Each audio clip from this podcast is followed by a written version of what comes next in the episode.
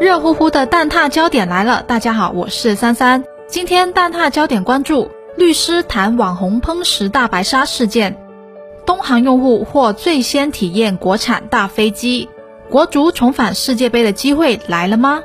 首先关注的焦点是律师谈网红烹食大白鲨事件，四川网红烹食四人鲨一事持续引发关注。七月十四号，美食网红博主提子拍摄水煮鲨鱼和烧烤鲨鱼的视频在网络引发争议。在视频里面，提子称呼那条鲨鱼为大货，还将鲨鱼切分水煮及烧烤。视频画面当中标注了“人工养殖可食用”的字样。有网友就指出，这条鲨鱼是国家二级保护野生动物噬人鲨，也就是俗称的大白鲨。八月一号，也就是今天，四川省南充市公安局回应南都记者称，正进一步调查此案。南都记者注意到，涉事博主提子目前在抖音、快手短视频的账号的内容已经被清空了。八月一号，也就是今天，南都记者从中国水产科学研究院南海水产研究所了解到，被送往该所鉴定的涉事鲨鱼是国家二级重点保护野生动物噬人鲨，俗称大白鲨。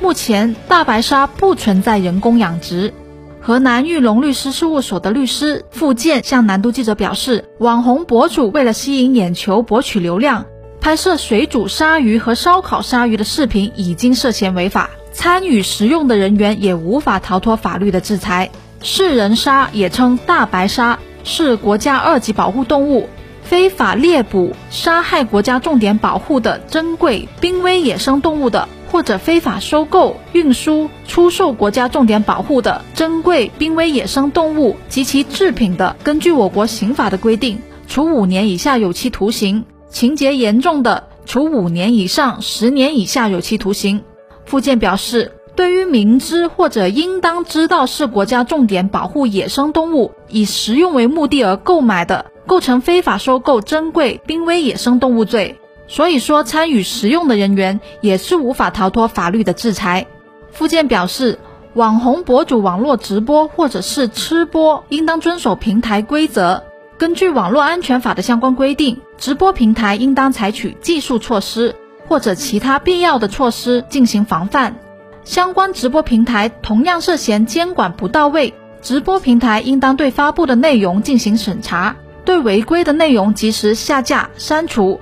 如果平台因未履行监管义务，导致大量违法或者是有害信息传播的，平台在承担连带责任的同时，也应当接受行政处罚。下面关注的焦点是，东航用户或最先体验国产大飞机。据中国商飞官微八月一号消息，国产大飞机 C 九幺九已经完成取证试飞工作。一周前，中国商飞在七月二十七号透露。C 九幺九大型客机六架试飞机圆满完成了全部试飞任务，标志着 C 九幺九试航取证工作正式进入收官阶段。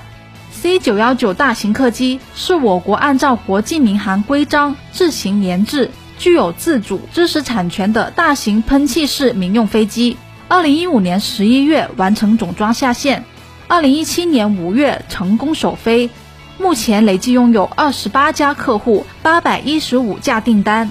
即将交付的 C 九幺九和空客、波音相比，优势在哪些方面呢？同济大学航空与力学学院教授、飞行器工程研究所所长沈海军此前接受羊城晚报采访时候表示，C 九幺九采用先进的气动布局，性能更为优化的超临界翼型和局部的融合设计，采用先进的机载系统和发动机。经济性能更好，先进材料首次在国产民机大规模应用，特别第三代铝锂合金材料，先进复合材料用量有所提升，达到了飞机减重、省油、环保的作用，同时降低了飞机的制造成本，具有一定的价格优势。据了解，东航已经和中国商飞正式签署首批 C 九幺九大型客机购机合同。将成为全球首家运营 C 九幺九大型客机的航空公司。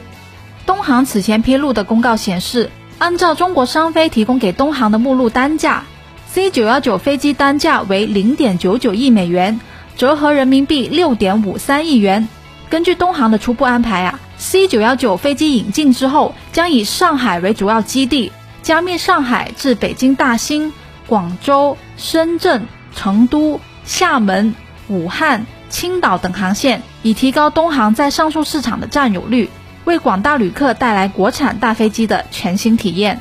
最后关注的焦点是，国足重返世界杯机会来了吗？